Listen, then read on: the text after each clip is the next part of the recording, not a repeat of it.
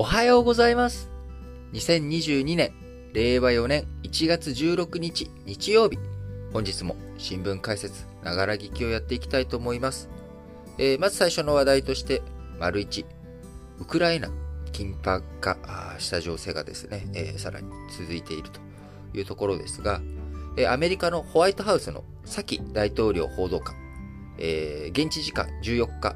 の記者会見で、ロシアがウクライナに工作員を送り込み、侵攻の口実をでっち上げる偽装工作を計画していると批判をしました。ロシアは1月中旬から2月中旬に始まる可能性のある軍事侵攻の数週間前にこの活動を始めるつもりだと述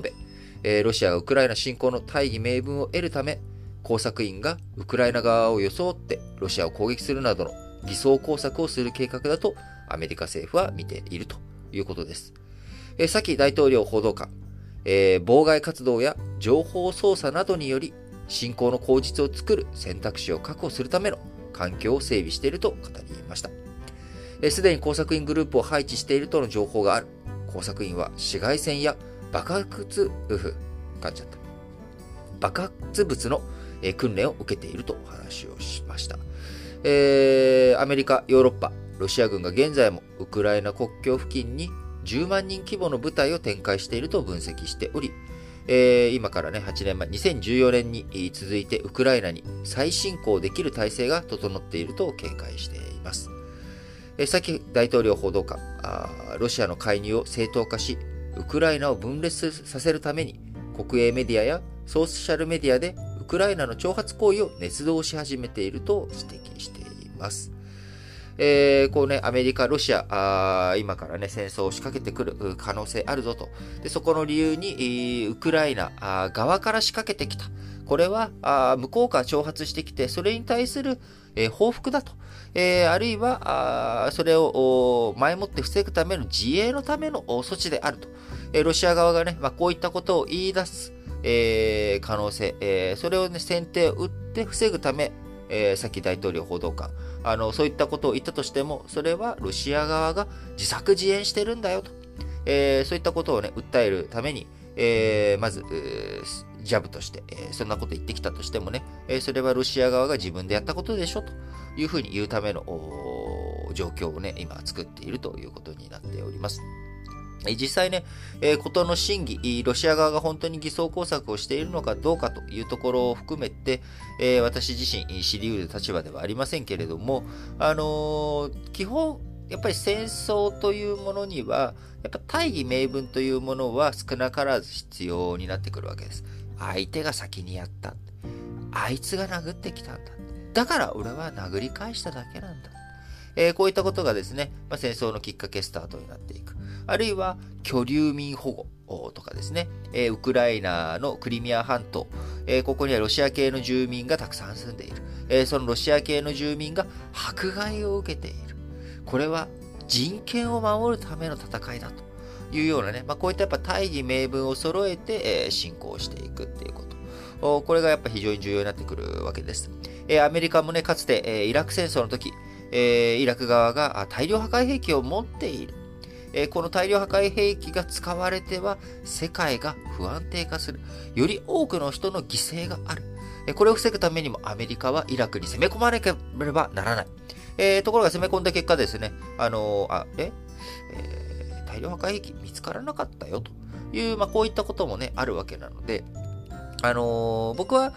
どちらかというと、今回のウクライナ情勢については、まあ、あの、アメリカが言っていること、アメリカの分析結果というものについては、まあ、どちらかというと、まあ、信頼はしているんですが、やっぱ過去のね、アメリカがやってきたことを踏まえると、えー、必ずしも全面的に信用できる話じゃないな、というふうには思ってしまっています。えー、プーチン大統領としてもですね、そこはやっぱりアメリカ側のね、過去の傷というのを分かっているので、えー、アメリカ側がね、まあ、何言ってもと、それはアメリカがね、自分の都合のいいように言ってるだけだよと。えー、ロシアとしてはですね、えー、きちっと自分たちがやるべきことをやっているだけだと、えー、いうこと。まあそういった姿勢をね、崩すつもりは当然ないでしょうから、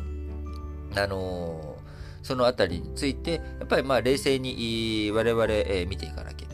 いけない。で、冷静に見ていかなければいけないんだけれども、えウクライナ情勢、えー、まあ、日本から見たらですね、遠く西側で起きてることかもしれませんが、あロシアとしてはあそこだけじゃなくてですね、やっぱりいろんなところで、えー、こう挑発行為を繰り返していくことによって、ウクライナ側を相対的に小さく見せたりとか、あるいはあウクライナ側で油断をして、えー、みんながね、そっちに注目している間に、え、北方領土とか、その周辺についての支配力をより強化していこうとかですね、そういった動き出ていくわけです。今も北方領土一帯でですね、ミサイルの訓練をやっていたりとか、ロシア側いろんなことをやっております。そういったことを踏まえて、やっぱり日本もね、決して人事だと思わずに、常に注視して、注目して、このウクライナ情勢を見ていく必要があるなと。で実際にこちら先端が開かれた際にはですね、えー、第三次世界大戦とか、あるいは、かつて、えーのね、あのクリミア戦争、えー、ナイチンゲールが活躍した、あクリミア戦争レベルの周辺国を巻き込んだ戦いになっていく。え、そこから連鎖的にね、世界大戦になっていくかどうかっていうところはわからないですけど、やっぱり世界大戦になるかもしれない。あるいは、あ数国、数カ国が戦うこと、ウクライナとロシアだけじゃなく、えー、数多くの国々が参戦することになりかねない。あるいはもちろん戦争がね、起きない。えー、これに越したことはないんですが、あせっかく、ね、あのー、一生懸命ワクチンとかを打って、え、世界が、なんとか、新型コロナとの戦いに、勝ったということに、今後1年、2年の間にね、できていったとしたとしても、えー、ロシアとアメリカが戦う、戦争するっていうことになっていくと、えー、日本から例えばヨーロッパに飛行機乗ってね、観光旅行行こうとか、あ卒業旅行行こうとかって思っても、えー、ロシア上空を飛べなくなっていく危険性というのもね、またあるわけです。え過去、大韓航空機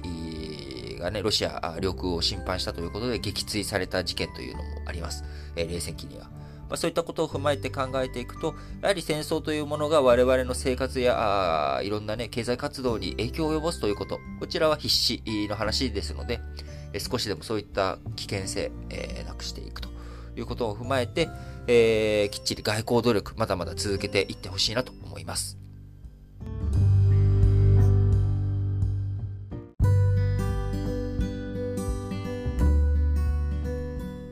はい。それでは、丸2としまして、えー、北朝鮮の弾道ミサイルの話についてやっていきたいと思います。えー、本当はね、昨日お伝えするべきあれだったんですけれども、あの、僕自身もちょっと反省なんですが、えー、まあ、ここね、最近北朝鮮のミサイル発射が続い、相次いでいるということもあり、えー、ちょっとまあ、北朝鮮のミサイルの話題、増えてってしまうから、ちょっと後回しにしようかなっていうふうに昨日考えてしまったんですが、あのー、やっぱりこれ、慣れるべき話じゃないなということで、えー、きっちりやっぱ取り上げていかなきゃいけないということで、今日ちょっと取り上げていきますけれども、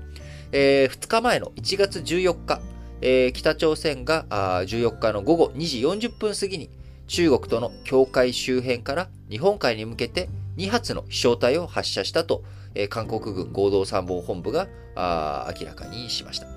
飛距離は約 430km、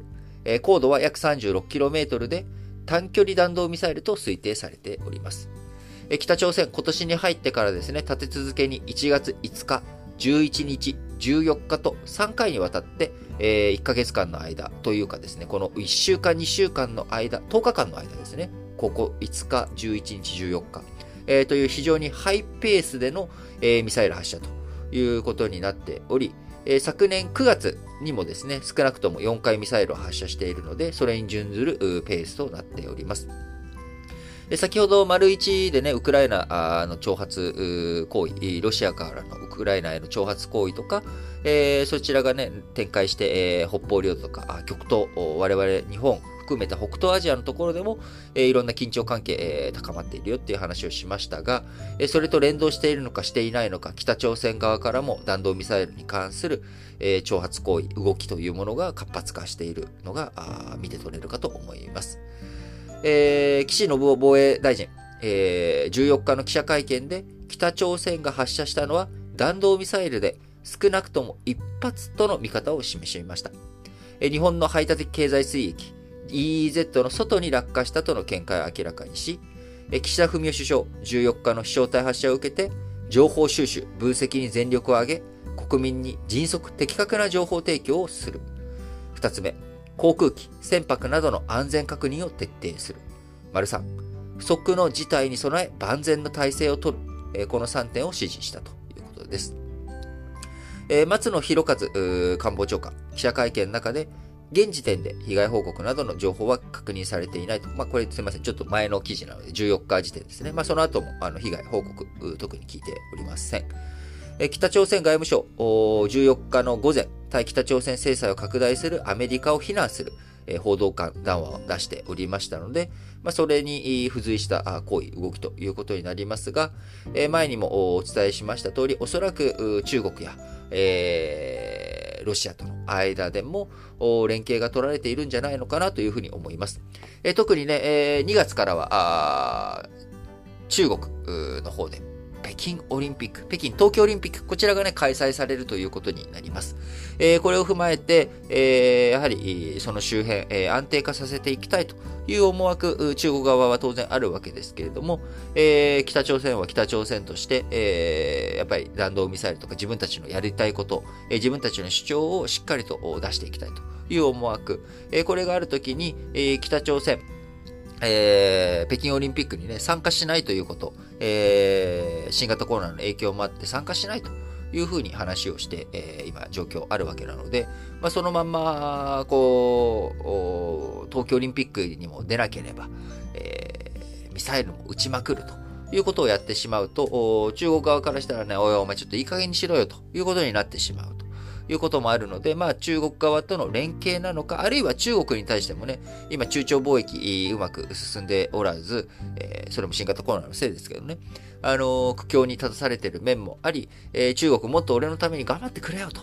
いう、こういったメッセージ感ももしかしたらあるのかもしれません。えー、まあ、具体的なことはね、ちょっとわからないですけれども、あの、北朝鮮今後どういう動きしていくのか、日本にとって、えー、非常にね、あの、注意しなきゃいけないところですから、あちゃんと見ていこうということです。えー、特にね、今回、えー、今年に入ってからの5日、11日、14日とミサイル立て続けに、はそうし、えー、やっておりますけれども、あの、極超音速ミサイルと、すごいスピードでね、え、やってくる。音速の10倍に当たるマッハ10と分析されているようなミサイルとなってきており、え既存の弾道ミサイルとか、あそういったものと比べて、え今の日本のミサイル防衛、えこちらで撃墜ができない軌道だったりとか、スピードだったりとか、する可能性がありますので、日本としても分析を進めていきながら、かつ、日本の安全も、日本の安全保障体制、どういうふうにしっかりとやっていくのかと。いうところが重要になっていきます。そうなってくるとですね、再び、まず保有、何を保有していくのかというところ、いろんなね、技術力開発、敵基地攻撃能力を持つ持っていいのか、どうかという議論。えさらに、敵基地攻撃能力を持つとして、どういうふうなミサイルを持っていくのかとか、技術を保有していくのかという議論。えそしてそれにどういうふうな財政的なね、えー、裏付けをしていくのか、あお金の面、えー、どういうふうに予算の措置、手当をしていくのかと。いうことになっていきます。えー、明日、月曜日から通常国会が召集され、えー、2022年度の予算、え、こちらについてね、議論が進んでいくということになります。えその中で当然、え北朝鮮の問題やあ世界の国際情勢、えこちらを踏まえた上での予算、議論というものも当然なされていくということになりますので、え日本の国内政治の話であっても、やはり今日取り上げた丸1、丸2のような国際関係、安全保障、こちらの、まあ、理解とまではいかなくても、情勢、状況、どういうふうになっているのかということ、えこれをね、やっぱ国民、みんながしっかりと理解していかないと、えー、国会で何が起きているのか、国会で何を議論すべきなのか、あそちらについて、えー、やはり思いを馳せることが限界があります。で、えー、国会の動きとかね、情勢とか状況、内容、えー、これをね、理解できないと、じゃあ、その後、えー、衆議院選挙、まあ、今年はね、参議院選挙がありますけれども、選挙で本当にこの人に投票していいのか、あるいはこの党を支持していいのかと。いうところ、こちらが判断ができないということになっていきます。えー、日本の民主主義、議会制、えー、民主主義において、投票権、えー、こちらは非常に大切な一票でありますし、えー、そこから国民の負託、こちらを受けた国会議員を国会に送るということ、これがやっぱ政治、民主主義における基本となっております。えー、そのためには、やっぱり一人一人の有権者がきちっと判断していく。で、きちんと判断していくための、えー、基礎的な情報を入手していくということ、こちらがね、必要不可欠だなと思っております。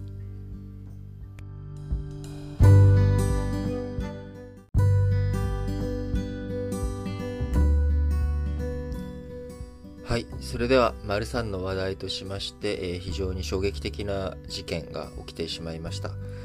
あのー、昨日、大学入学共通テストの初日でしたけれども、えー、東京大学の前でですね、えー、昨日15日朝、受験生ら3人が死傷、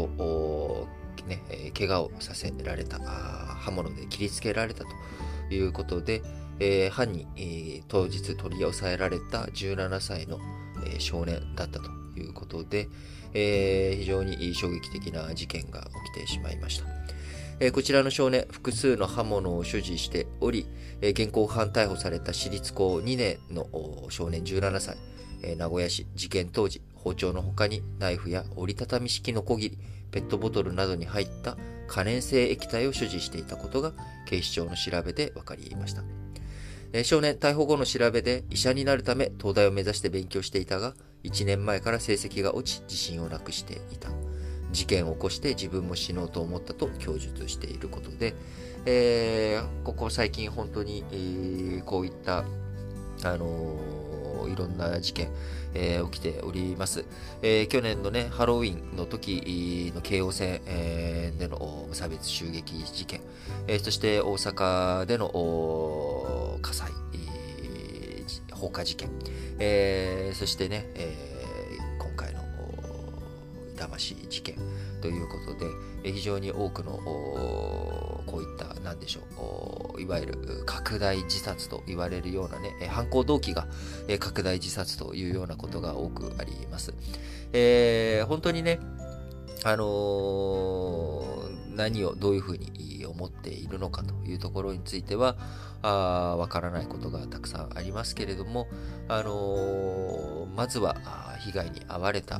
方、えー、受験生のね、え、2人と、あと、近くにいた方、お一人がね、怪我をされたということで、3人怪我をしており、1名の方についてはですね、あのまだ非常にこう大きい怪我だというふうに聞いております。あのこういった事件、えー、本当にね、こう続いてしまっており、今日も大学共通テスト引き続きあります。で、えー、今日はね、あのー、昨日の夜半に起きた、あ夜半じゃないや、えー、昨日ね、トンガの方で、えー、火山が噴火したことに伴い、えー、津波の警報とかね、それで、えー、一部公共交通機関と、えー、影響が出ている津波警報、日本でも出ており、それに伴って、えー、いろんなところで、えー、影響があります。えー、交通網の混乱とかね、そういった非常に昨日、今日と、えー、大学共通テスト、こちらになんか狙いすました、まあ、あの、昨日の事件はね、狙いすまして起こしているわけですし、えー、その他の災害とか津波、こちらについても、えー、人間側のね、えー、事情なんてのは気にせず自然というものは動いていくわけですけれども、あの改めて、え受験生皆さんについての安全と、えそして、えこの、なんでしょう、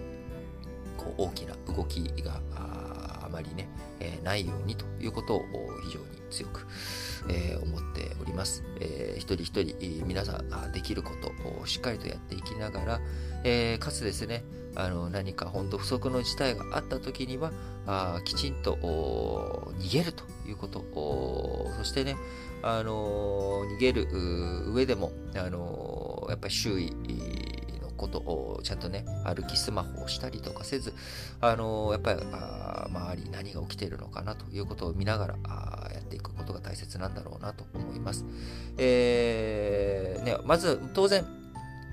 いきなり襲ってくる、不意打ちをかけてくる、通り魔をやってくる、えー、こういった人が非難されて叱るべきではありますけれども、えー、事故、事件というものを突然ね、いつ自分の身に降りかかってくるかというのはわかりません。えー、受験生えに限らず、今、やっぱり社会的な不安感、不穏な空気というものが高まっている中、自分の身を自分で守るというところ、えウイルス以外にもですね、やっぱり、え人間社会で怖い、人間というもの自体が怖いということを改めて思わされてしまう、えそんな事件だったかなと思います。えー、ちょっとね、暗い声で話をしておりますけれども、改めて受験生の皆さん、えー、一人一人自分のね、力を出し切れるよう頑張れ。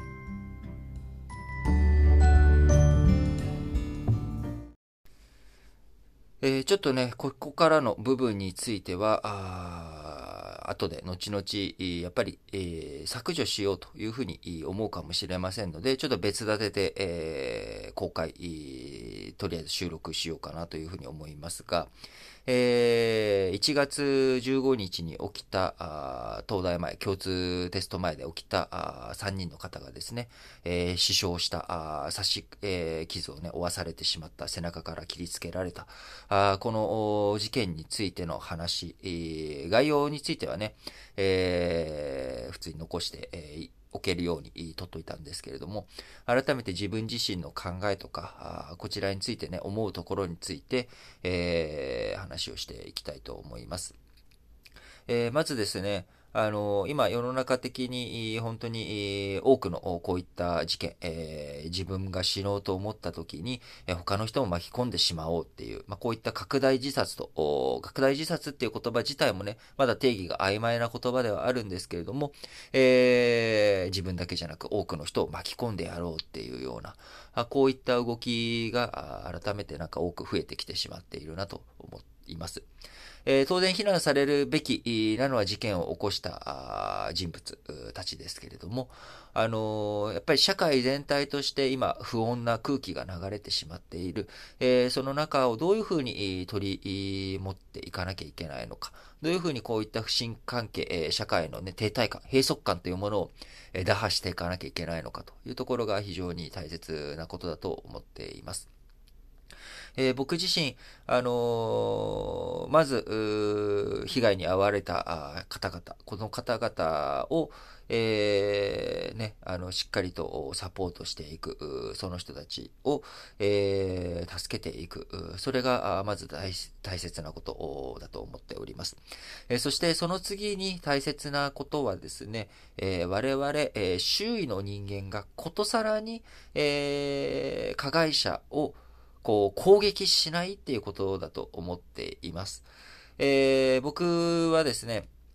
あのー、やっぱり、加害者、当然許される行為ではないですし、罰せられるべきだと当然思っております。17歳の少年ですけれども。でも、それ以上のことを、えー、我々がやってはいけない。えー、司法の手に、もう委ねる。えー、司法の手に委ねて、その上で司法の判断とかに対してそれはおかしいんじゃないかとかね、えー、そういった声を上げていくっていうことは大切ですけれども、えー、加害者をですね、え加害者も被害者もどちらも、え我々、え外野あ、外側からですね、え攻撃をするっていうことはするべきじゃないのかなというふうに思っています。あの僕は本当に、この今、日本の閉塞感の中、そして日本社会に大きな影響を与えている言葉、呪いの言葉としてですね、この言葉があると思っております。やられたらやり返す。倍返しだ。このね、有名なドラマの中で使われている言葉あ、流行語にも2013年になりましたし、え多くの方が喝采を上げたあ言葉だと思います、えー、ところがですね、僕はやっぱりこの言葉非常に間違ってる言葉だと思っています。やられたらやり返す。これも良くないことですし、倍返しする。えー、やられた以上に返す。これが当たり前だ。大和田常務。えー、あいつはね、ひどいことをしたから倍返ししていいんだ。本当にそれでいいんでしょうか？やられたらやり返す。それって本当にいいのかなっていうこと。もちろん、えー、僕自身がやられた話ではないですし、加害者側が、あどう、被害者側がね、加害者に対してどう思うのかっていうこと。これは別の話で、その子が、あの、やられたらやり返す倍返しだっていうふうに思ってしまうということ。えこちら自体を止めるつもりもないですし、とはいえ、それでもし、えー、じゃあ被害者がですね、加害者に対して、えー、切りつけられた場合を返すということ。これを今、あ我々社会は認めていません。えー、江戸時代はね、えー、仇討ちとか仇討ち、えー、そういったことが認められていたわけですが、現代社会においてはそれは認められていません。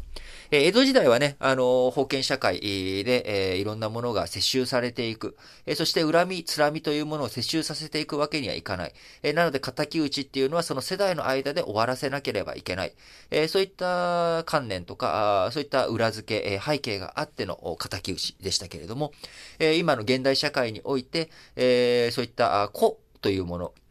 えー、子というものを尊重するという上で、えー、やはり、倍返し的なね、えー、こと、報復的なことは許されないという状況になっております。えー、僕自身、あのー、やっぱり、やられたらやり返す倍返しだっていう言葉、これは非常に危険な言葉だと思っていますし、えー、どんどんね、昨今、あの、いろんな本当に事件が起きるたんびに、え加害者に対して被害者ではなく、えその周辺である我々が、あ加害者に対して、え倍返しをしようとしていく、えこういった動きが強く出てしまっています。もちろん、模倣犯とかですね、え、そういったものを出さないために、えー、叱るべき、処罰、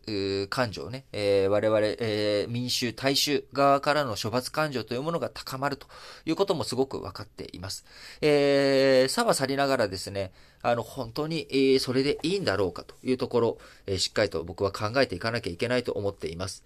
え、やられたらやり返す、倍返しだ。え、これのね、え、反対の言葉があります。恨みに、報いるに、徳をもってす。えー、中国のね、老子の言葉です。えー、恨み、つらみ、こういったものに、返す。やられたらやり返す。じゃなくて、徳をもってす。徳。えー、徳ですね。あのー、特攻とか、あ、あの、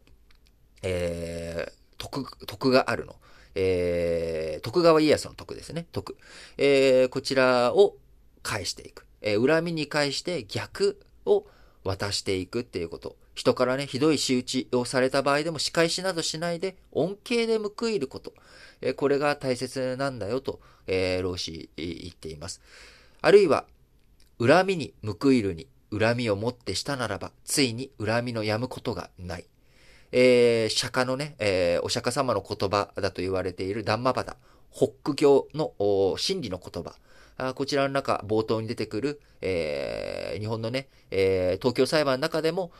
インドやスリランカの判事の方が、えー、使ってい、えー、った言葉。恨みに報いるに恨みをもってしたならば、ついに恨みのやむことはないということ。えー、やっぱりね、こう、恨み、つらみというもの、これを引きずるんじゃなくて、どこかで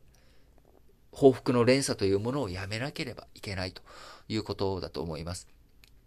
えー、今あ、いろんなところ、ウクライナ情勢、北朝鮮の拉致問題、え国際社会の大きな問題からですね、我々の周辺の話、えこういったところに至るまで、え我々はあやっぱりいろんなものの連鎖の中にいます。えー、人間社会、生物社会の中においては食物連鎖という連鎖がある。そして、え、社会全体についてはですね、歴史の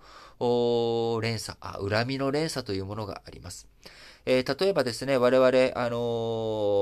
ー、ロシアあ、ソ連に対しては、第二次世界大戦、えー、終戦間際になってですね、え、満州やあ北方領土の方に攻め込んできて、え、日本がね、降伏すると言っても、戦争行為をやめなかった。北方領土に至ってはですね、えー、最終的には9月3日、日本が幸福文書に、えー、正式に調印した9月2日以降、9月3日に占領された部分もあったりとか、あ非常に不法行為、えー、だと断じざるを得ないことをソ連、えー、そして、えー、その後のね、継承国家であるロシアあ、不法にやはり北方領土を占拠していると言わざるを得ませんし、えー、怒涛のごとく終戦間際にね、えー、襲いかかってきたことによって、満州では多くの、えー、日本人、日系人、多くの民間人の被害もありました。えー、その後、シベリア抑留されて、えー、多くの方が亡くなられた。えー、こんなことがあったわけですけれども、実は我々忘れがちなのがですね、えー、ソ連ができたタイミング、このタイミングで日本はシベリア出兵をしています。えー、ロシア側がね、ロシア帝国が崩壊して混乱している中、日本は率先して、えー、シベリアに出兵をしていった。その是非について問うつもりはありませんけれども、あの、ロシア側、ソ連側からしたらですね、え、自分たちが混乱している時に火事場泥棒的に、最初にやってきたのは日本じゃないかと。それに対する恨みつらみの復讐というようなね、側面も、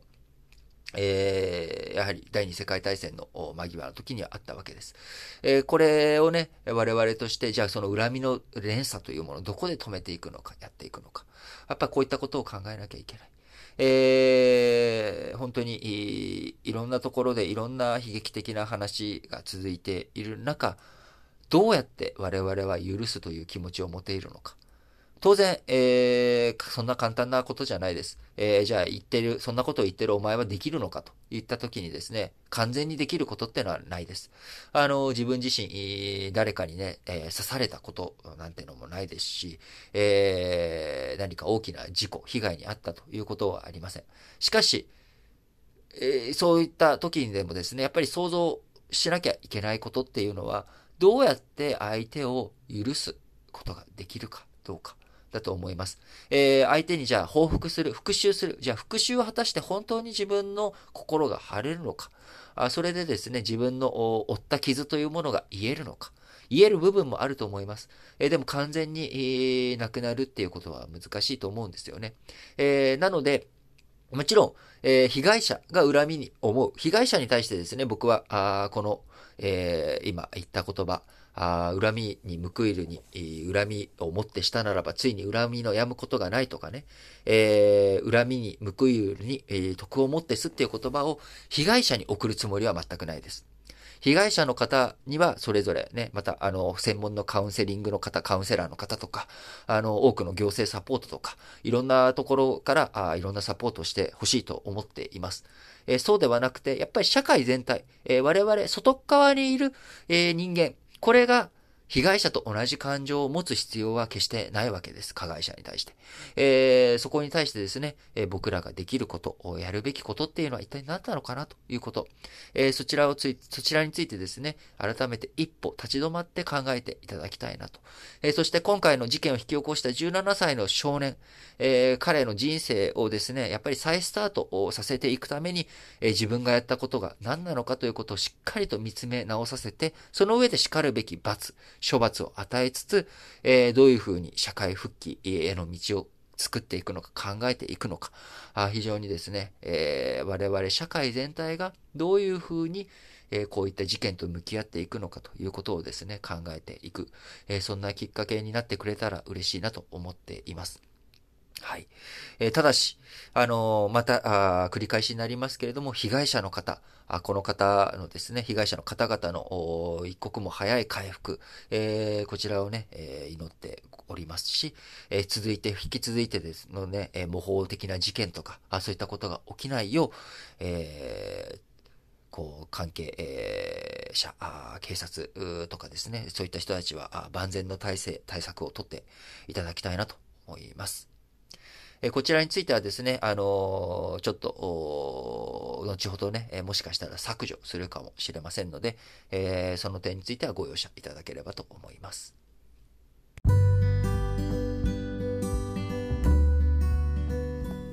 はい。それでは、マリオンとしまして、えー、今週の予定についてね、えー、今日日曜日ですのでお伝えしていきたいと思いますが、本日16日、えー、宮崎市長選挙の告示日であり、沖縄県名護市長選挙の告示日ということで、えー、来週1月23日がですね、投開票ということになります。えー、明日、17日月曜日、えー、通常国会が召集されるということで、えー、岸田首相が施政方針演説を行います。えー、僕のね、やっぱ注目ポイントについては、あ丸1、丸2でもお伝えしました通り、えー、やはり、緊迫化する国際情勢、安全保障環境についてどういうふうに予算手当をしていくのか、え、その予算手当をしていく上で、どういうふうに財政を動かしていくのかというところ、え、こちらが非常に重要なポイントになってくるだろうなと思います。え、また、えー、子供の問題、子供家庭庁の問題とかですね、えー、あるいは、統計不正、えー、こちらをどういうふうに取り戻していくのか、あまたあこ、えー、地方の、ね、創生、再生、えー、こちらについてどのように岸田首相、施政方針演説の中で触れていくのか、えー、こちらがね、明日あ、今週の注目ということになります。えー、また17日はですね、阪神・淡路大震災から27年という節目の、節目でもない、あの、節、うん、まあ、節、なんでしょう。ちょっと言葉がうまく出なくて、えー、恐縮ですけれども、阪神大震災から27年という時をます。えー、昨日ね、トンガの方で、えー、火山が噴火し、津波の影響とか、あるいは、その噴火に応じて、えー、日本の方でもですね、今後地震があ起きるとかね、そういったことがあるかもしれません。やっぱり冬のこの寒い時期に家から投げ出されていくっていうことは非常に危険な状態にもなると思いますので、えー、改めて自分たちの防災グッズとかですね、え、避難する時の体制とかが整っているのか、ま、そういったことを考えるきっかけになってもらえたらいいのかなというふうに思います。えまた、明日17日はですね、日銀の政策委員会、金融政策決定会合が18日までの期間で、え開かれます、え日本においてもですね、じわりじわりとインフレの波がやってきております。えこちらについて、え日銀どういうふうな展開考えていくのかというところ、え18日火曜日に黒田日銀総裁会見がありますので、え世界各国の金利の動き、こちらを踏まえて日本として、えどういうふうな対応、見解を持っているのか、非常に注目されるポイントかなと思います。19日水曜日からですね、21日金曜日までの3日間にわたって、岸田首相、施政方針演説に関する各党の代表質問を受けるということになります。なのでね、この1週間というものは政治、こちらが中心となってくる1週間になってくるかなと思います。20日木曜日はですね、バイデンアメリカ大統領就任から1年ということになりますので、いよいよ今週をもってですね、この新聞解説ながら聞きの前身である、ラジ歴ニュースだよりがスタートした、それからですね、え1年を迎えるというのが今週ということもあり、いや、なんか早いなというふうに本当に思いますね。あの、いろんなこと、この1年間でありましたけれども、あの、改めて、えー、来週、ラジ歴ニュースだよりが、あ1週間、あ1週間じゃないや。1週間なんて短い期間じゃないな。1年間、あなんとかやったぞと。えー、途中でね、あのー、いや、ポッドキャストを見ると途中4月以降なんかやってないじゃないかという、ね、4月から6月やってないじゃないかって指摘あるかもしれませんけれども、えー、実は1月21日、去年の1月21日に、えー、バイデン大統領関係のですね、えー、あれを、ラジエキニュースだよりを始めて、その後2月2日からですね、クラブハウスの方でこの新聞解説ながら聞きをスタートをしているんですよね。えー、で、その後しばらくずっとクラブハウスだけでやっていて、えー、その後、ポッドキャストとクラブハウス両方、アーカイブもね、やりながら、えー、そして今は、ポッドキャストのみということでやっております。えー、やっぱね、あっという間に1年経つんだなというふうに思いつつ、えー、しっかりと今後も頑張って続けていきたいなというふうに思っております。えー、今週、他にはですね、えー、アメリカのバンクオブアメリカとか、あモルガンスターレン、スタンレーとかね、え、ここら辺の決算発表もありますし、え、アメリカネットフリックスの決算発表もあるということで、え、アメリカ系企業のね、え、いろんな決算発表の数字とか、経済の数字ももろもろ出てくる、そんな一週間ではありますので、え、経済についても、政治についてもしっかりと話をしていきたいですし、え、またウクライナ情勢とか何か進展がありましたら、そちらについてもしっかりと話をしていく、え、そんな一週間頑張っていきたいと思います。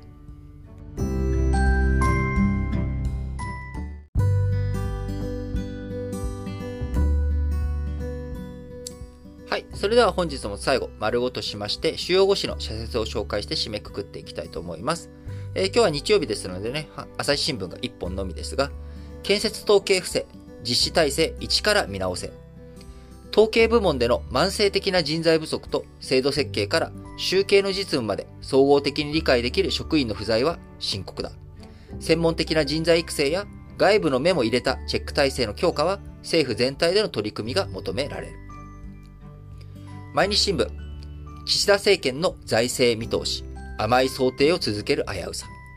岸田政権が編成した22年度予算案も過去最大になった。効果が疑問視される公共事業が多く見込まれる、盛り込まれるなど、不要不急の歳出が削減されたとは到底言えないというもの。毎日新聞、もう一本。伸びる健康寿命、生活改善促す環境、さらに。新型コロナウイルスの感染拡大に伴って外出や人と交流する機会が減った。国立長寿医療研究センターが実施した調査によると、近所付き合いが少ない独居の人はフレイルになりやすいという傾向があったということで、えー、やっぱりね、健康寿命今伸びているということ、えー、2019年、厚生労働省によると2019年の男性72.68歳、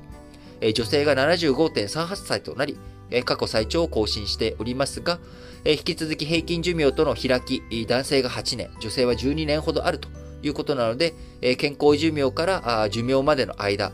その間っていうのものはですね、介護サービスを利用したり、寝たきりになったりするため、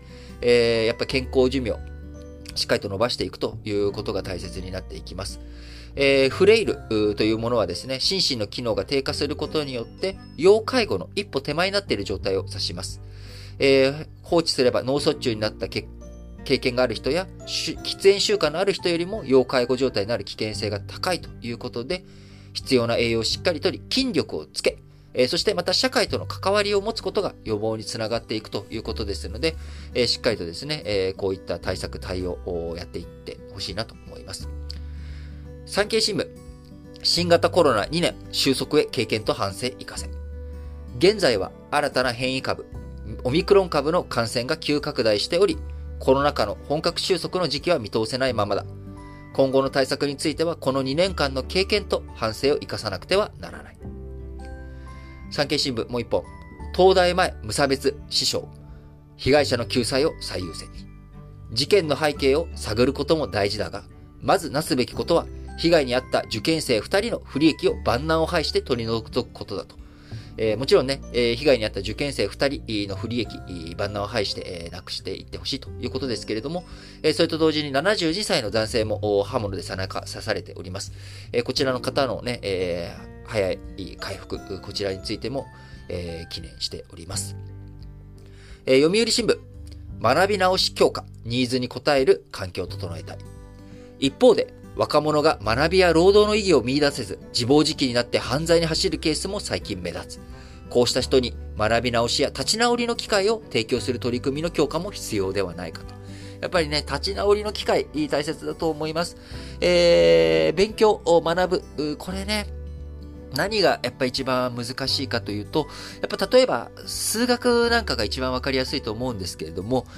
九九ができない状態で、えー、数学ってできないんですよね。えー、で、九九ができない状態ってなってくると、やっぱり小学校1年生、2年生のところに立ち返ってやっていかなきゃいけない。えー、九九についてやっぱりこれはですね、暗記せざるを得ない。九九ね、暗唱させていくしかない。えー、ここの部分まで立ち返らなきゃいけないわけです。今一番大元のところまで、えー、立ち返りましたけれども、えー、そうじゃなくてもですね、やっぱ段階踏んでいかなきゃいけない。どこかで、えー、理解できないところがあると、えー、その次のステップに行くことができないと。いうことになっていくわけです。なので、えー、学び直しの部分、えー、ここの部分をね、どこまでやっぱり広げていくのか、自分にとって何が今分かってないのか。で、えー、やっぱそこの部分が分からないと、どうして、えこれが必要なのかが分からないということになっていきます。やっぱり、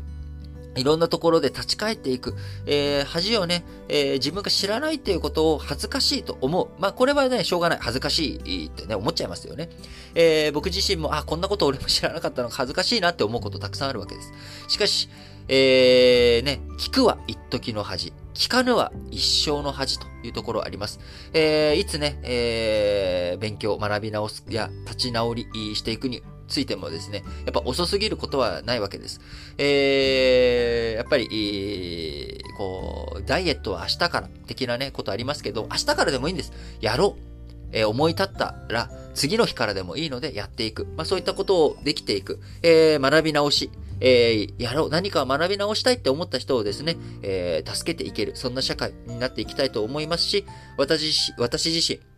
えー、いろんな勉強会とか、あこのね、新聞解説とかもそうですけれども、いろんな人に知識とか考えていく、そういったきっかけ、第一歩を踏み出していく、そういったお手伝い、助けができていたら、あ幸いだなと思っております。えー、読売新聞、もう一本。電力需給逼迫、寒波乗り切る対策を徹底せよ。日本でも電力の安定供給には原発の活用が不可欠だ。政府がそのことを国民に丁寧に説明し、再稼働を後押ししてもらいたい。日経新聞、放置できぬ北のミサイル発射。国連安全保障理事会で各国の足並みの乱れが続く事態は深刻だ。2018年に北朝鮮が対話路線に転換したのは中国を包囲網に引き込んだ米中連携の成果だった。拉致問題も抱える日本は米中間の橋渡しにも一定の役割を果たせる。えー、日経新聞最後のもう一本は、財政の悪化を直視し抜本改革に備えよう。歳出の見積もりも信頼に足るとは言い難い。最近は補正予算の編成が常態化しているにもかかわらず、今回の試算で想定しているのは当初予算だけだという、ということでね。えー、本日も皆さん、えー、新聞解説ながら聞きをお聞きいただきありがとうございます。えー、本当に数々の痛ましい事件、えー、心をね、えー、本当に痛む、ませる、えー、そんな報道、ニュースたくさんあります。えー、我々社会全体としてどういうふうに考えていくのか、あそのね、えー、いろんなあことをやっぱり考えて、えー、そして行動に移していくっていうことがね、大切なんだろうなというふうに思います。えー、新聞解説ながら聞きでも、ラジオ歴史小話本体の方でもですね、えー、皆様からのたくさんのご意見や、えー、コメント、応援メッセージ、こちらをお待ちしております。各エピソードの概要欄、えこちらにね、あのえー、Google フォームのリンク貼っておりますので、そちらから皆さんのたくさんの声を聞かせていただければと思います。えー、また、あこの2022年、えー、私、リートンはですね、えー、ヨーロッパ全史という勉強会と、えー、中国の歴史という勉強会、この2つの勉強会を予定しております。えー、特にですね、えー、ヨーロッパ全史の方、こちら、まだまだあたくさんの方の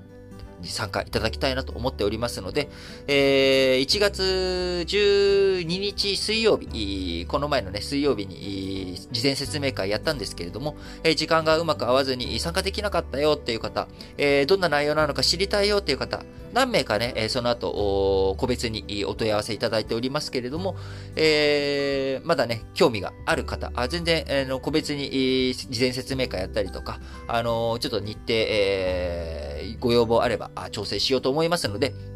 あの、ぜひぜひ、えー、興味がある方、あ私宛にね、ご連絡いただければと思います。えー、初回、そのヨーロッパ全史の初回についてはですね、えっ、ー、と、2月、ちょっと待ってくださいね。何日、っ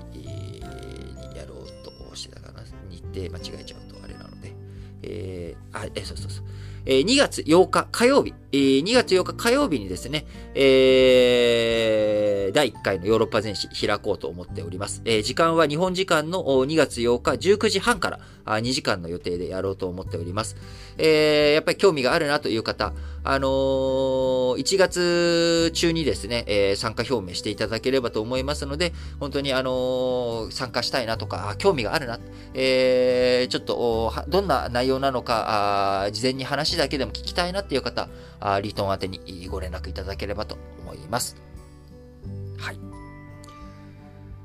えー、改めて、えー、本日はですね、えー、昨日に引き続きまして、共通テストの2日目ということになります。え受験生を抱えている親御さんや、えおじいちゃんおばあちゃん、孫がね、え受験だという方、あるいは、あ親戚がね、今チャレンジしているとか、あそういった方、あ周りにもいらっしゃる方いらいると思いますし、あるいは自分があ受験生だという方もいるかもしれません。え本当にね、数多くの方、あ昨日いろんなあ事件もありましたし、え今あ、交通網とかね、もしかしたら混乱してたりとかするかもしれませんが、え皆さんがあ自分の実力がしっかりとね、出せることを、え私、リートンも応援しております。頑張れ受験生それでは、皆さん、今日も元気に、いってらっしゃい。